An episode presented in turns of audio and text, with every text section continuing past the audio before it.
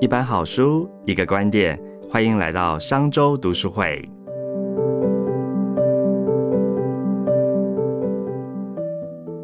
各位商周吧的朋友，大家好，又来到我们商周读书会的说书时间了。今天要为大家介绍的书很有趣哦，叫《玩得好：乐高冒险商业之旅》。相信大家应该都玩过乐高吧？这个玩具啊，陪伴许多人长大。但是你知道它背后的故事呢？我们今天就是要邀请到商业周刊的副总主笔单小艺来跟我们聊聊乐高的故事。我们先请小易来跟大家打声招呼。Hello，各位大家好，又是我商周单小艺，很高兴跟盛周再次来到商周读书会。是的，我们今天请小艺来特别谈这本书。我们刚才前面还在聊哦，这个书名很有趣，叫《玩的好》。好，乐高商业冒险之旅为什么会玩得好呢？因为呢，乐高相信你我呢，其实一定都玩过，它也陪伴我们长大哦。那乐高这个词呢，其实是从丹麦文直接翻译而成的，它的在丹麦文的意思说就是玩得好。所以这个这个创业哦，第一代创业这个乐高的时候，其实他想要谈的一个概念，这个创办人叫做是。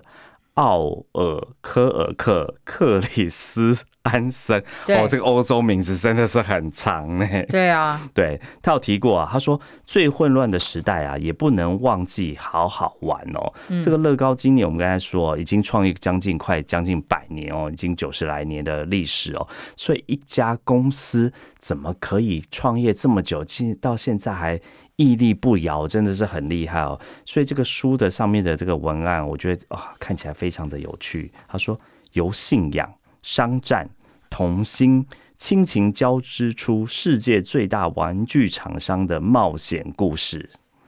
这个副标真的是让人太想看了。有没有一种很像是要看这个那个 台湾连续剧的感觉？就就是感觉非常丰富。不过乐高，呃，我相信。听众应该每个人都玩过，也听过嘛，哈，这个乐高，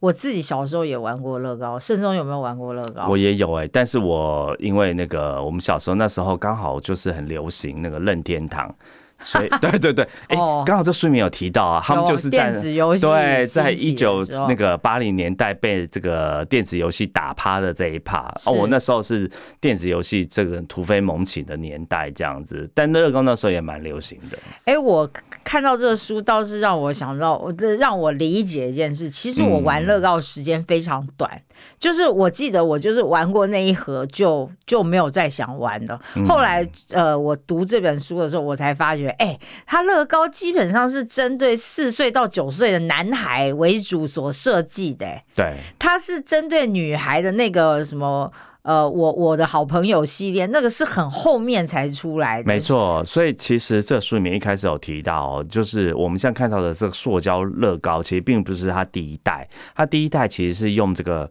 木头做的哦。嗯，就是说它是一九一六年是由这个丹麦一个木匠叫做奥尔克克哦，他在一个很荒凉的这比隆镇在丹麦开了一个木作坊，是的，只是一个专门在做木头的这个工作坊而已。但没想到他这个工作坊啊，哎。书里面写他被烧毁了，好像三次还是四次，哎，就是一直被火烧掉。对，然后因为他本身是一个很虔诚的教徒嘛，通过这个教徒呃信仰挺过难关这样子，但没想到哎。在这个经济大萧条的年代啊，哈，没有人要来这个做木头的时候呢，吃饭都成问题了，谁要来大兴土木？他因此就做了灵光乍现，做了这个木造玩具，哇，没想到这个就成为乐高的起点耶。嗯，的确是在这个书里面哈，有提到说，其实这个。奥尔科尔克哈，就是这个第一代第一代创办人的时候，他其实是做他本身是个木匠，其实本来也是做那些木头家具的。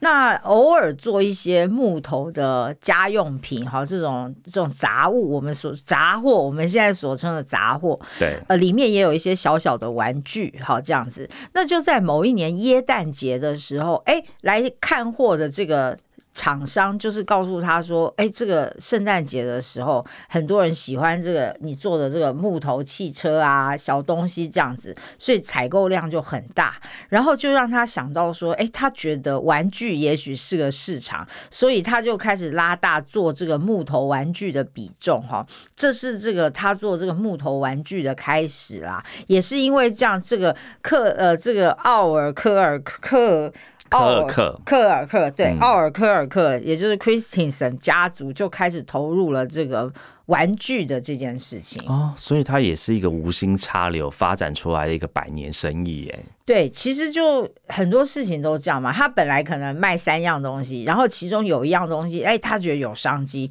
他就开始呃专注做那件事。对，那其实刚开始那个奥尔在做这个木质玩具的时候，哎，就跟所有创业者一样。不但是家人不支持哦，旁边的邻居还嘲笑他，哎，就像盛忠刚刚讲的，环境那么差，有谁还要买玩具嘛？那他的想法是说，他觉得你只要是小孩，没有人不喜欢玩具的，对。所以他的市场一定大，然后就开始持续做这件事情。那我这样可以理解为什么乐高在丹麦文里面叫玩的好了，因为它的起心动念就是要好好玩。对哦像他讲，在混乱的时代，这么经济萧条时代，小孩一定都要玩啊。哦，没有小孩是不喜欢玩的。。对，所以他创造了一个就是很符合人类本性的一个商品。没有错，没有错，就是他是从人性出发，人都喜欢轻松、愉快、好玩的事情嘛。那我们就做玩具，其实就是这么单纯的一个初心啦。OK，那怎么从这个木头玩具变成塑胶玩具？就我们现在看到这个有现在的对现在的这个模型的样子呢？这个哈、更妙了，这个就是说，这个奥尔真的是很很前卫的一个一个，可以说是冒险冒险类的这种生意人啦哈。对他这个木头玩具一直都还不错嘛，可是就遇到了二次世界大战，哎，你什么状况大家都可以玩得好，可是你遇到战争你就很难玩得好了嘛。而且主要是说，你二战结束之后呢，所有的物料原物料哈、短缺，这很可以理解嘛，因为你在打仗，一定之后就是百废待兴，没有物料，所以它没有这个木材的料原料。那它缺乏这个原料很受限的时候，刚好那个时候其实市场上都在尝试所谓的合成原料的出现，所以在那个时候，这个奥尔就注意到塑胶。是可以取代木头木头的，因为木头玩具虽然精巧，可是它有很多限制，诸如它很容易受潮，诸如它很难收藏，诸如说它坏掉了，你很难让它复原，可能坏了就坏了，所以他就一直在想这个替代的材料，于是他就找到了这个塑胶，塑胶就开始成为呃制造玩具的原料。但是为什么会变成现在这个凸起的这个塑胶的方块状呢？其实个他是灵感是取材自他有一次看到他的客人带了一个英国来的塑胶玩玩具给他，塑胶积木给他看，就是长得这个样子。嗯，那他觉得，哎、这个东西很有搞头，所以他就把这个等于说就是采用了这个英国这个英国塑胶积木的原型哈，对，但是有很多地方去把它做了修改，诸如说他把它做成长方形，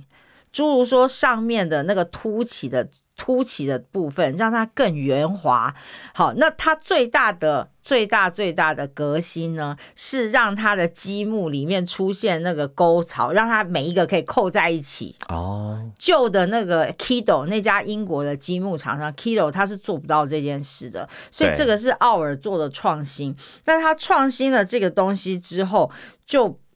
风行了，就是它，呃，它因为是一个系统性的思考玩具，它可以鼓励你做各式各样的创建嘛，哈，放在这个积木里面。结果因为这样子，加上就是呃战后婴儿潮，小孩突然变得很多，这个东西就跟着就是风生水起，就飞起来了。哦，OK，所以它其实基本创造了一个无限的玩具系统哦，你既可以让它单个、两个、三个不断的延伸，甚至还可以变化出各种不同的形状哦。所以它其实用了一个呃英国玩具商的原型，但是做了非常大量的革新跟改变，所以创造也出了一个新的商业模式这样子。没有错，没有错。OK，那呃，刚刚谈到第一代啊，这个奥克克哦，它这个就是从木造玩具引渡到变成做塑造这个塑胶玩具哦。是，但是我们这个这个呃百年企业，它其实有好多代嘛，到现在已经是第四代。它的第二代呢，其实非常的严谨哦，然后呃也非常的这个呃算计力很强哦，所以。似乎这个玩具的塑胶玩具这个专利是透过这个儿子来申请专利耶。这个就有点有趣，就是嗯我们通常是因为就是儿子比较前卫嘛，老爸比较保守，但他们家刚好相反，就是爸爸是个梦想家，是个创业家，但是这个儿子呢，反而比较呃比较生性保守谨慎一点，因为即使是到我看书里面就有提到哈，对这个第二代奥尔的儿子呢，其实到。呃，接班还是快要接班的时候，他们总是有一段时间在共治。他的儿子其实对于塑胶玩具的未来还是画上一个问号，哦然后还是觉得之前做的木造玩具比较精细啊，对比较才能展现这个玩具的美感这样子，所以其实蛮有趣的，有出现这样的呃这样子的呃意见的不同哈。不过我们在这本书里面有趣的是说，我觉得这点很诚实，就是他们把他们每一代每一代都有不同的想法，然后都有很大的差距。就像这个呃奥尔的孙子跟他这个儿子呢，后来其实也产生了蛮多意见上面的不同，所以蛮蛮有趣的，就是代间一定会有代沟。对，所以就是这本书也谈到这个不同世代经营的看法啊。这个书里面有有一段文案，我觉得很像八点档连续剧的台词哦。他说：“第一代野心勃勃，第二代严谨算计，是第三代追求创新，第四代怎么面对最新的挑战？尤其像在这个新冠疫情之后对，所以每一代有不同的特质跟经营方式，在这书里面哦，作者都很明确的写出来。那这本书也是乐高唯一一个官方授权传记，算是第一本哦。嗯，那呃，这本书也是第三代传人，就是乐高集团的前总裁克伊尔德哦，哦，他首度现身说法，所以大家可以看到这个书封哦，上面有一个这个呃男子，就是这个第三代的前总裁克伊尔德这样子，所以这个书在当初在呃最近推瑞典推出之后呢，就成为畅销书。哦，是哦，嗯，对，它其实是我们翻译是从丹麦文翻译过来的。哦，真的是不容易，北欧文都很困难。对，没有错。那呃，我们刚刚谈到说，哦，他因为这个父子呃，第一代跟第二代其实反而落差很大哦。然后爸爸很有前瞻性，儿子比较保守，但是儿子还是去申请了这个柱状的凸起专利哦，让乐高占于一个不败之地哦。是因此奠定了王国一个很重要的一个基础哦。嗯，那他们呃，我们刚才提到他是乐高是在丹麦起家嘛，对，好、他后来呢进军德国，占为了欧洲市场，其实有一个很重要的一个新的这个呃甜美的肥沃之地，就是美国。嗯，好、英英语的市场这样子。那他们怎么前进美国呢？尤其他们跟美国呢，在这个当地的一个非常重要的餐饮龙头麦当劳合作。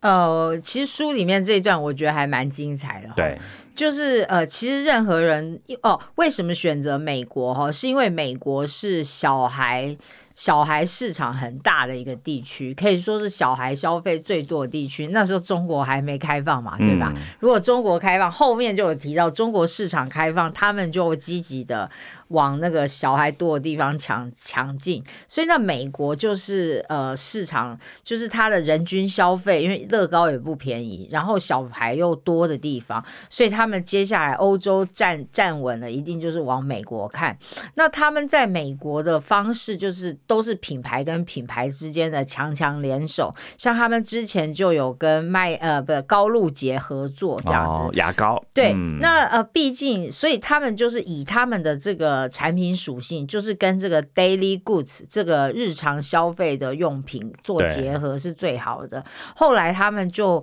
呃。遇到了麦当劳，麦当劳找上他们合作，合作什么呢？其实你我都遇过，就是那个快乐儿童餐的赠送玩具。哦，哎、很多人其实去吃麦当劳是为了拿赠品。对呀、对呀、嗯那因为他们跟麦当劳合作这个快乐儿童餐，他一口气就是输出了每一次要输出就上千万个这个乐高积木哦，也是因为这样，在很短的时间内，乐高积木就是就打进了这个美国市场，而且它不是只是送礼物而已，在整个门店里面的陈设，你都会看到积木拼成的小人，然后行销广告上面也会看到他的积木，他就是用这个强强联手、品牌联合的方式，就打入了这个美国市场。嗯，因为那时候在美国的新生人到十四岁的儿童就有六千万人了，其实那个消费潜力是很大的、哦。是那尤其在麦当劳，其实呃，它在欧洲跟美国有很大的不同的定位。比如说，它在欧洲是很多青少年会闲晃的地方。，对好，那他们去这个呃乐高的这个。呃，企业家他们去这个美国，发现说，哎、没想到在美国这个麦当劳都是家庭，嗯嗯好，爸妈带着小孩来吃，所以嗯家庭的这个消费力其实是比这个青少年来的高嘛，对不对？嗯哦，所以透过这个方式呢，他打开了这个全世界的知名度，这样子。是我看到书里面写说，哇，十年内这个乐高就为麦当劳生产了一亿袋乐高，哎对啊，，那真的很惊人，一亿袋哎！而且嗯我相信，就是乐高也是因为麦当劳的关系，这样子做的搭配，说不定也就是顺风车，就是打到了麦当劳其他的国家，像是亚洲啊，或是怎么样，就是打开了它全球的知名度。对，嗨，那我我我慎中，其实我觉得在看他做这个美国，就是打进美国市场这个部分哈，还有一件事情，我觉得印象非常深刻，就是说，其实他在打进美国市场的时候哈，不是所有的事情都这么甜美的。对，他其实在这里也遇到一个状况，是他的积木专利到期了。哦你，知道吗？他那个积木虽然有申请专利，但是还是会到期嘛。对，他那个积木专利到期的意思就是说，大家都可以做那个凸起的那个那个样子的积木了。所以你变成你的竞争者变很多了，没错，嗯而且他在美国人，你也知道老美那种性格，你一个欧洲的外来品，我怎么可能看你做大呢？所以这时候，美国的一些当地的玩具厂商，像孩子宝、has pro 还有、呃什么 Tyco 之类的这种大的当地大的玩具商，他就开始不留情面的哈，开始仿制跟乐高一模一样的东西。开始做一模一样的积木啊，而且卖的更便宜，对，然后要杀进这个市场，所以这个就是说，你杀到一个新的市场，本来以为是个蓝海，因为你的东西是特别的，可是结果专利到期了，变成原来的市场的 big player 进来的时候，那个嗯乐高的那个生存压力就会变得非常大。哇，那他后来是怎么解决这个问题？他后来其实老实说啦，他那时候我我他那时候选择的就是说，他还是就是坚持他本来的这个风格嘛，因为他们还是创意为主，这是一个。另外一个就是说，他开启了做更小年龄的积木，嗯，好比说他原来是做五岁到九岁，他现在把年龄下调，他做二岁、两岁到三岁的小孩积木，另外一个复牌，那那个积木就诸如说它更大颗。你知道小孩嘛哈，更大颗，但是它组装的方式可能更轻松，让小孩可以更更方便做。但是那时候还遇到一个麻烦是，但我们刚刚有提过，他那个积木不是很多灵感原型是英国的那个积木商嘛他？其实这个积木不是原创嘛？结果这个美国这个也复制他的这个呃另外的美国品牌就告他、哎，告他抄袭，你知道多可怕？他告乐高去抄袭那个英国的玩具商，所以中间还有这些法律诉讼的纷争。那那个时候其实对于乐高是蛮大的一个挑战，嗯但是他就还是就是他就是面对这些好比诉讼的话，他就是面对这些呃诉讼好，然后。呃，很认真的去处理，慢慢的处理完这件事。那这些细节其实书里面都有讲的很详细，他们怎么去应应这些法律的是呃诉讼，然后市场上面的商业竞争等等的，那都是哎、其实这个很妙，都是作者这个克尔克里尔德好亲身经历，我觉得这是很精彩的商战的部分。所以可以看到，就是一个品牌它怎么重新创新，然后创新的过程当中，你一定会遇到竞争者，对哦然后以为你进入了一个蓝海，但其实最后变成一个红海。是你在这个过程当中，你怎么面对这个商战的攻防战？哈，嗯不管是法律诉讼，或者是这个仿冒，哈，或者是价格竞争的问题。所以书里面哦，我看到这个书里面其实可以看到蛮多的，就是诶，可以看到创业跟创新的精神。哦，然后甚至还有跨国的策略。嗯对那刚刚我们在讲的，从第一代、第二代一直到后面的第四代，其实这个家族企业父子传承，哦，这个一代到四代的掌权人的性格跟领导力都完全不一样。对怎么可以打造出一个好好玩的玩具，来成为世界上第一的玩具王国。这书里面其实我觉得讲的蛮精彩的。对，这个是这本书，我觉得就是呃，作为一个家族企业哈，是全世界现在。呃，就是位阶这么高，Tier One 的家族品牌也没有多少嘛，哈。那像乐高，乐高啊，一个迪士尼一个，哈。那像爱马仕也是一个，哈，或是其他精品，很多大牌都是。那呃，但是像他这个是做这个一般用品的，哈，能够活这么久。不太容易耶，不太容易，非常困难，因为它的面向太广了。对，然后而且因为刚刚我们也有私下聊到，像呃乐高这种东西，它不是一个必需品嘛。虽然大家都喜欢玩的好，但是它不是必需品。然后它的原物料又很大的受到原物料价格的影响，它是一个受景气循环波动很直接的一个。一一个产业，对，所以说它要能够挺过九十年，那就是说这个企业的韧性、弹性哈，还有这个企业向心力都是要很强，对，不是普通的。我们刚刚提到哈，就是说，哎，好像在这个前半段哈，乐高它都是呃聚焦在这个儿童。的玩具上面，但是跟我们像的对于乐高的印象很不一样哎，像乐高有非常多的大人迷，嗯，好就婴儿潮世代对粉丝，对，他小时候玩乐高到现在啊，就乐高整个。哎，有一个很不一样的转型，哎，变成是大人的玩具。那就像我们刚才最早在聊啊，其实，在一九八零年代嘛，这个玩具产业也逃不掉这个数位转型的问题。就像我们小时候大家玩这个电玩游戏啊，任天堂，其实那时候对于一九八零年代对乐高是一个非常大的冲击。对，也是公司爬到一个低点的时候。哎，对对，的确是八零年代那个电子的冲击哈，他们的阴影之道呃很妙，就是把积木里面装上晶。片。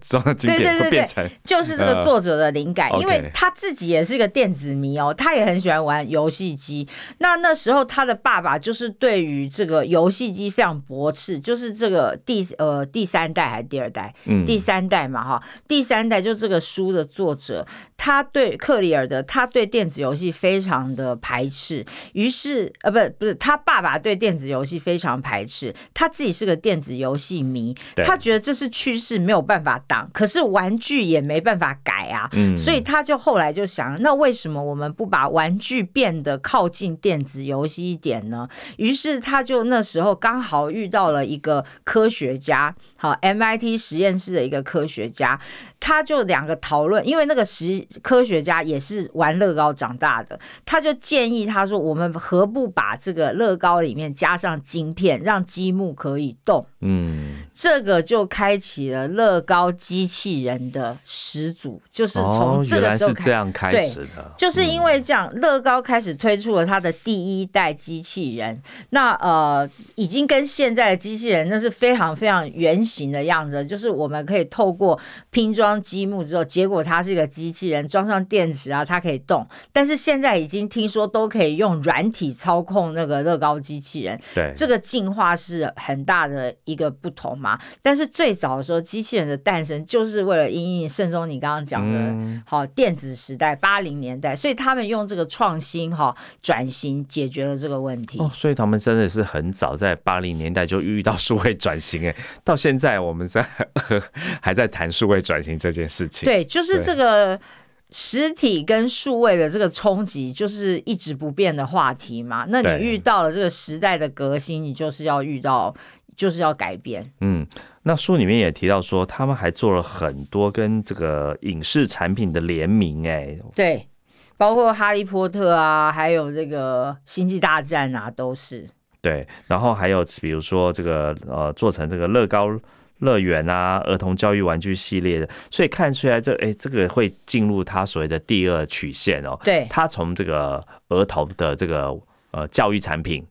变成转成了。流行的大人的对好，比较这个往大众市场更靠拢去了。是，其实哈，这就是回归到我们之前常讲，这个失败是成功，是比成功更好的老师。对，就他会转到大人市场，那同样也是因为他在小孩市场发觉小孩市场实在是越来越难做了，他的市场受限。乐高其实在一九九八年的时候开始出现了业绩下滑的状态，然后在二零零二年、零三年，也就是二十一世纪的初期，哈，面临他们史上最大的亏损哦，嗯，而且是一直亏，一直亏，就是不知道该怎么办的那种亏。零二年亏，零三年亏，一直亏到零五年，他们都束手无策。呃，这个 CEO 克里尔德啊，哈，都不知道该怎么办，因为他们想破了脑袋。都不知道该如何是好。那一直到二零零五年的时候，哈，他去参加一个活动，叫做积木嘉年华。对，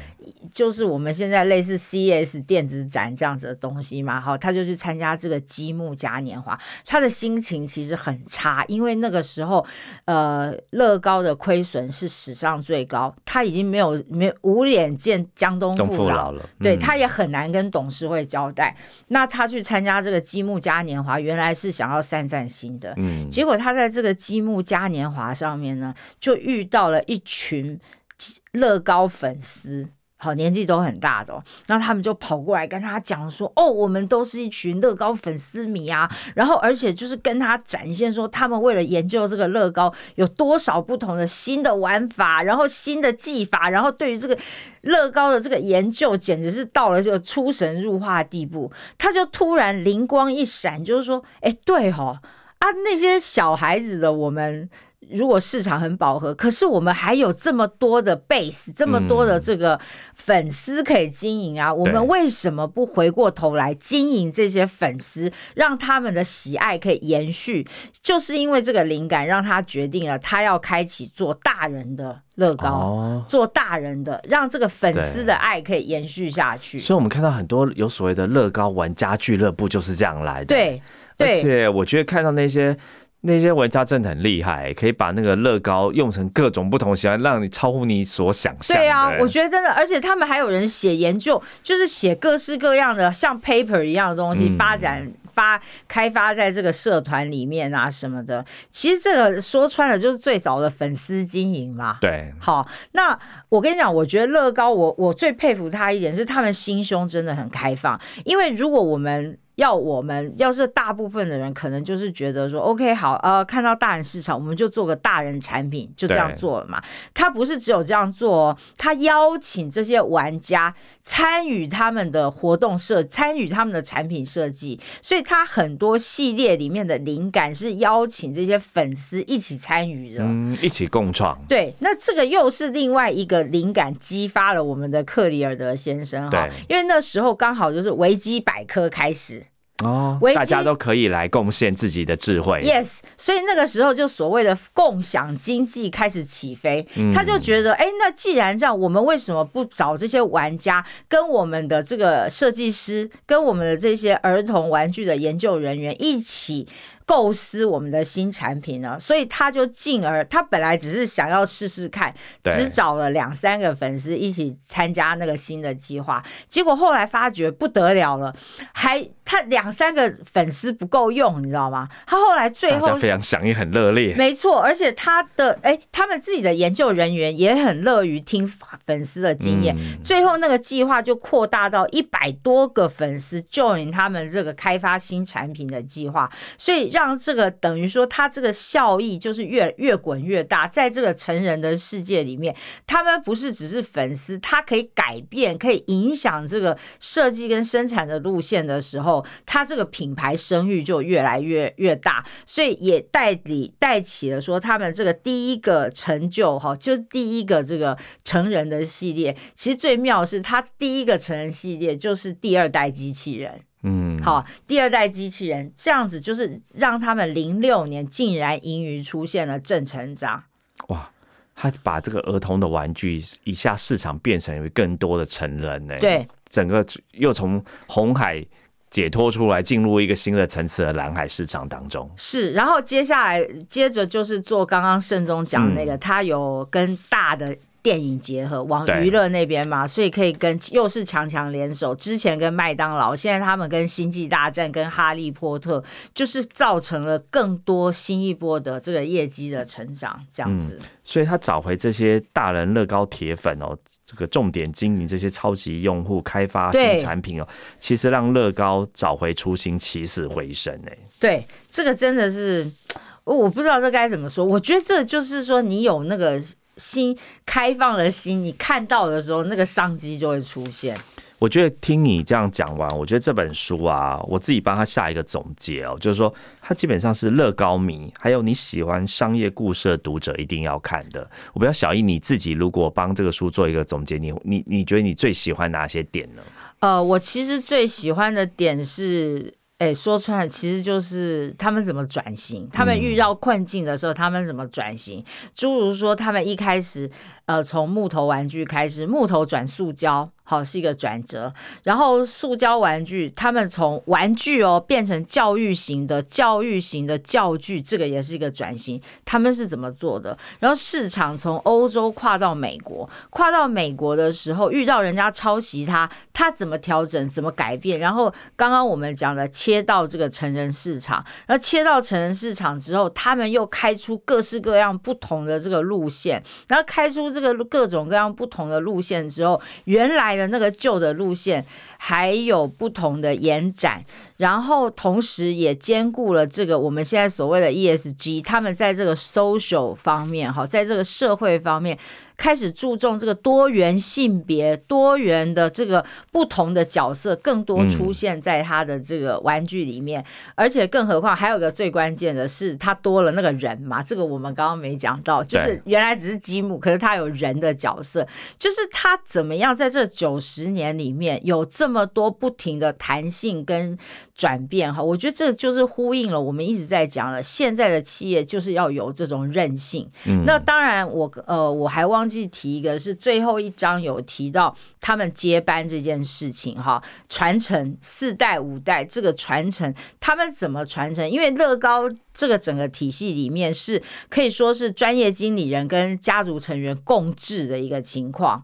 好，不是经营权所有权分开哦，是两个都在这个经营权所有权里面。哦，所有权当然是家族，但是在经营这部分是两个角色都有，嗯，这个一般一定会吵翻天吧？没错，还有家族内斗啊，各种这种恩怨情仇跟这个呃明争暗算，这个都有，是是是，可是他至少我觉得哈，他们家族里面的恩怨，我想一定有。然后只是有些东西不见得讲的很明显，那只是说在这个专业经理人跟家族成员共治，然后如何做角色分工，然后也有不合的地方，如何去处理，我觉得这个也是很有启发性的。所以总而言之啊，我刚刚扯了那么多，所以总而言之就是太多学习的地方了。所以可以说，为什么书名叫做《乐高商业冒险之旅》哦？它真的是一个很长的旅程，一个九十来年的一个公司，一个企业。它怎么经过这个大环境，从它的最初产品不断的演化到我们刚才讲这哦各种各式啊